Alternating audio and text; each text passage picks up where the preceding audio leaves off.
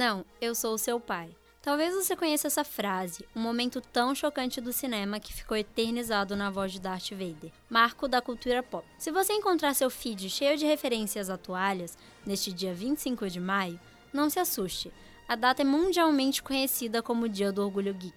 Eu sou a Taislane, diretora do Cinéfilos. E aí, gente, eu sou a Laura, sou repórter do Cinéfilos. E eu sou a Luana, repórter do Cinéfilos, e esse é mais um Fora da Caixa, o podcast da Jornalismo Júnior. No programa de hoje, a gente vai mergulhar um pouquinho no universo cinematográfico nerd, lembrando de Star Wars, Marvel, DC e toda essa galera que virou protagonista das bilheterias mundiais. Nós também vamos falar um pouquinho sobre a inclusão das minorias nesse contexto e conversar sobre como isso é importante. Vamos com a gente?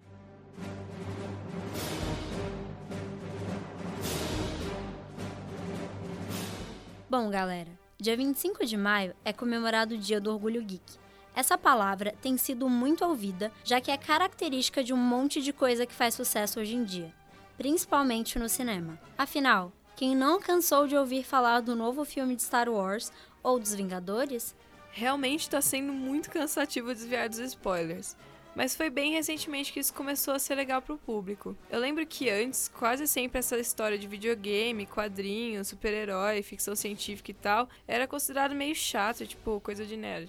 É, então, é que antes ser nerd era quase sinônimo de ser uma pessoa chata. Mas desde que os quadrinhos chegaram no cinema e que a galera passou a se interessar por tudo que é produzido nessa área, o termo geek se popularizou e tem um monte de gente levantando essa bandeira e esquecendo os preconceitos. Pois é, mas eu ainda acho meio confuso entender o que é orgulho geek, sabe? É, isso ainda fica meio esquisito mesmo. Por isso, a gente chamou pessoas que se consideram parte da cultura geek para explicar sobre tudo isso no episódio de hoje. A gente bateu um papo com a Gabi Yumi, que tem 19, e que cresceu assistindo essa produção de conteúdo e virou fã. Assim, eu durante a minha vida toda, quando eu era muito jovem, eu sempre gostei muito de gostar das coisas. Eu sempre me senti muito bem gostando de, de coisas, assim, independente. Então, quando eu era mais nova, isso envolvia muito bandas e aí depois eu comecei a ler livros, e aí eu comecei a virar fã de livros de escritores, e aí eu comecei depois a ver esse universo da cultura pop, desse mundo geek. Quando eu descobri que assim, no mundo da cultura pop, existe esse orgulho de ser geek, esse orgulho de, de gostar, de, sabe, de realmente se se ver nos personagens, realmente gostar dos atores, dos escritores, dos quadrinistas, diretores, enfim é, gostar muito e, e, realmente ter, ter essa vontade, sabe? Essa, esse orgulho mesmo de você ser quem você é e você colocar a cara no mundo e falar assim: eu gosto sim da, de cultura pop. Star Wars, Doctor Who, Marvel, DC, não é só para crianças, também é assim para adultos. E é, o orgulho, o orgulho geek para mim é isso. Agora que a gente já entendeu um pouco sobre a palavra geek, podemos falar mais sobre o que interessa aqui, o cinema. E olha que esse é um tema bem vasto. Dá para falar de quadrinhos, ficção científica, tudo isso já virou filme. Exato. Inclusive, dia 25 de maio foi escolhido como Dia do Orgulho Geek por causa de uma franquia de filmes, Star Wars. Dia que o primeiro episódio, Uma Nova Esperança, foi lançado lá em 1977. E o lançamento desse filme foi um passo gigante para a comunidade nerd da época, já que foi a primeira forma de entretenimento que eles curtiram e que realmente fez sucesso com o público em geral. Isso ainda geraria muitos outros filmes e também livros, desenhos animados, até pantufa do Darth Vader. Falando nisso, no fim deste ano será lançado o último longa da nova trilogia da série, que está rolando desde 2015. O nome? Bem, A Ascensão Skywalker. A expectativa tá gigantesca, já que muitas pontas ficaram soltas no filme anterior. Honestamente, eu acho impressionante como os filmes de Star Wars atravessam gerações, né? Foram três trilogias lançadas com pelo menos 10 anos de intervalo entre elas, o que faz com que a franquia continue atraindo gente de todas as idades, se renovando da tecnologia e no enredo. Daí quem pode falar melhor é quem sentiu todo esse impacto na pele de fã. E por isso a gente bateu um papo com Rafael Carneiro para falar o que Star Wars significa na vida dele. Star Wars foi muito importante dentro do cinema como cinema de entretenimento. Star Wars, tem o Indiana Jones, mas o Star Wars, ele teve três filmes, ele parou, só que ele se expandiu para outras esferas, né? E esse é um dado muito importante desse universo geek. Ele não fica dentro do, do ali do da história narrada, né? Então, quando você pensa no Guerra nas Estrelas, você pensa o Guerra nas Estrelas estrelas, mas aí você pensa no jogo de videogame, você pensa no jogo de RPG, você pensa na linha de quadrinhos. Então, é um universo que se expande dentro de uma esfera de, de uma contínua produção de conteúdo. O, a produção de conteúdo nunca se esgota, é, é sempre necessário contar uma nova história para cativar o público, para trazer novos personagens, novas situações e, consequentemente, também é, expandir área de, de, de contato com um novo público. Então, se o cara não gosta de cinema, ele gosta de quadrinhos. Se não gosta de quadrinhos, ele gosta de é, jogos de videogame. A partir daí, você faz com que essa pessoa assimile. E tem também um aspecto muito importante que são as mercadorias relacionadas. É caneca, é camiseta, é caderno. E tudo isso daí vai gerar um dinheiro muito grande, né? Porque a mercadoria agora ela vai ter uma identidade que vai ter alguma afinidade com as pessoas. Então, o Star Wars, ele tem um aspecto muito importante um diferencial, que é esse processo de que ele vem com um mundo que se expande e que foi um sucesso. E foi um sucesso e ele tem um, um aspecto que é inegável, né? A gente pensar, que é o aspecto de que ele traz uma, um, um novo padrão de realização, né? De, de mercado, de mercado. Eu acho que esse é um aspecto importante. Dá pra ver que realmente muita coisa mudou do início até hoje.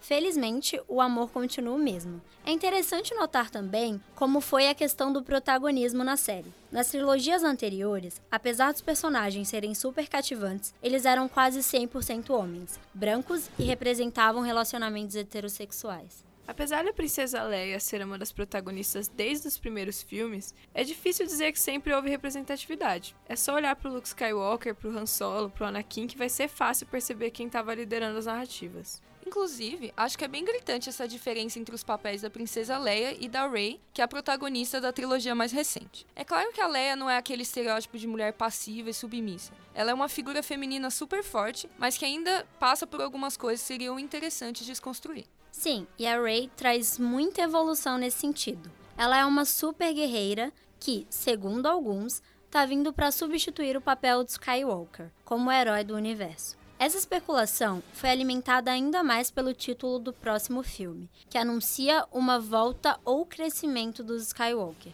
Depois do último longa, dá para discutir muito sobre a Racer Jedi como Luke ou não. Ah, eu acho que a Rey é Jedi sim, por causa dos eventos do último filme. Porque parece que ela se dá muito bem com o modo de ser Jedi, com o sabre de luz, mesmo tendo pouquíssimo contato com alguém treinado.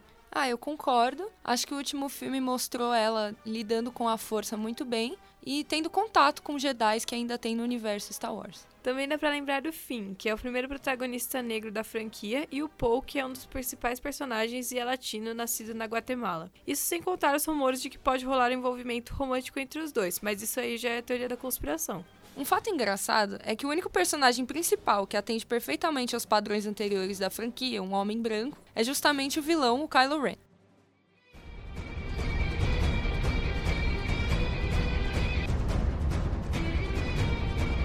só Star Wars que vem trazendo esse tipo de narrativa. A DC fez um sucesso enorme com Mulher Maravilha em 2017 e a Marvel então nem se fala.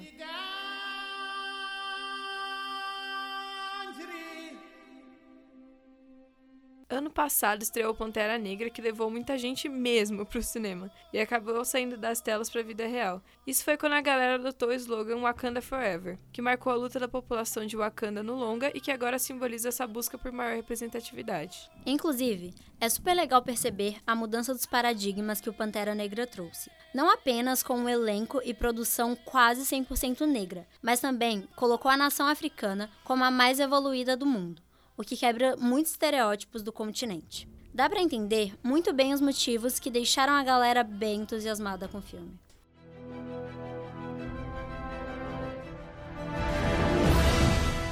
Recentemente também teve a estreia de Capitã Marvel, que mexeu bastante com os fãs do cinema. Esse filme deu a entender que ela se tornaria uma personagem chave no desenvolvimento da nova fase que vem por aí. Mas isso eu só posso comentar depois que todo mundo tiver assistido Vingadores o Ultimato. Bom, mulher forte é o que não falta na Marvel. Tem a própria Capitã, Gamora, Viúva Negra, Feiticeira Escarlate. Ah, e no nosso podcast também não. Além das três apresentadoras aqui, a gente falou mais uma vez com a Gabi, para ver como ela se sente vendo toda essa representatividade recente no mundo geek. É importante, é muito importante, é absurdamente importante, assim. Porque eu, como mulher asiática e parda, eu acredito que sim, sabe? A representatividade é, é muito importante é, personagens femininas protagonistas, porque isso ainda dá uma maior visibilidade do que para seja em questão de cosplay, seja em questão de garotas e mulheres se sentirem representadas no mundo da cultura pop, no mundo que elas gostam. Eu acho que agora tá tendo muito essa de você desenvolver é, as personagens femininas realmente terem um, uma história por trás, sabe? E realmente ter uma, um desenvolvimento de personagem ao longo da série ou do filme, quadrinho, seja lá o que for. Então, você ter personagens é, femininas, não só em, por exemplo, em filmes que super conceituados, que vão para Cannes, que vão para o Oscar, mas também filmes que são da Disney, que são para crianças, para aquela menina de seis anos que não sabe nada ainda da vida, mas que vendo uma, uma personagem que se parece tanto com ela, seja de aparência, seja de personalidade, é um, é um fator muito, muito grande, assim, de realmente mudar a vida da, de, de alguém, assim. Então, eu acho de extrema importância que existam é, personagens femininas para mostrar, sim, que as mulheres conseguem o que elas quiserem, sabe? Elas estão tão aptas quanto. Então, e por que não? E por que uma história de uma mulher não seria interessante contar, sabe? E eu me sinto. Hoje em dia eu me sinto muito mais representada por elas do que antes eu me sentia, sabe? Eu, eu, vejo que cresceu muito essa, essa gama de personagens femininas e a, divers, e a diversidade entre elas. A gente também quis ouvir o Rafael para saber como são essas mudanças para quem já estava acostumado com o jeito que as coisas funcionavam. Uh, esse é um processo que está ocorrendo no mundo né, americano, dentro da discussão política americana, e o posicionamento das empresas reflete, né, é, se reflete no, nos filmes. A Marvel, a Disney, a Disney, ela se identifica, ela olha, ela apresenta, e se, se você parar para pensar, ela orienta, ela participa de, de, de, debates e talvez uma das questões mais importantes é que realmente ela apresente exemplos ela apresente é, concepções, ela apresente formas de enxergar as coisas. Então, o Pantera Negra é fundamental, claro, é, para uma sociedade que sempre menosprezou a cultura africana ou a própria participação de afrodescendentes dentro, da, dentro do, do, do cinema. Então você tem lá o, uh, o filme da Capitã Marvel, você tem o, o, esse, esse filme, o Pantera Negra, e quando a gente pensa nisso, é positivo? É positivo, claro que é positivo. É, só não é suficiente. É, mas eles podem apresentar modelos, percepções, concepções que podem ajudar as pessoas nesse, nesse olhar, inclusive autoidentificação, inclusive com o modelo cinematográfico deles, né? Então, de certa forma, é, é, é positivo, mas eu acho insuficiente. Acho que depois dessa conversa ficou bem claro que a representatividade é muito positiva e necessária, seja no mundo geek ou em qualquer outro, e que apesar das produtoras terem evoluído bastante nesse sentido, ainda tem muito para melhorar. A maioria dos filmes de herói e de ficção científica ainda insistem no modelo de produção padrão, e a grande parte da audiência ainda tem certa dificuldade em aceitar e perceber a importância do que está rolando, mostrando bastante resistência e descontentamento. Para combater esse tipo de pensamento, a gente tem que mostrar para os estúdios que esse conteúdo atrai sim público e é um investimento lucrativo sim. Você ouvindo, fica atento ao lançamento dos filmes de grande porte representativos. Bem, a Marvel vai lançar ainda esse ano o terceiro Guardiões da Galáxia e em maio de 2020 o filme solo da Viúva Negra. Enquanto isso, a DC vai trazer em 2019 o segundo filme da Mulher Maravilha e o longa solo da Alerquina, vilã muito querida dentre os fãs. O último filme de Star Wars chega às telonas em dezembro. E saindo um pouco do cinema, é legal lembrar do seriado Doctor Who, muito amado no meio geek e que é protagonizado por uma mulher. Bom, acho que por hoje a gente conseguiu falar de muita coisa sobre cinema e sobre orgulho geek. É, a gente vai ficando por aqui. Muito obrigada por acompanhar mais um Fora da Caixa com a gente. Nos vemos no próximo podcast com os repórteres do laboratório. Sigam a arroba jornalismo júnior nas redes sociais e confiram as playlists do Spotify. Até a próxima!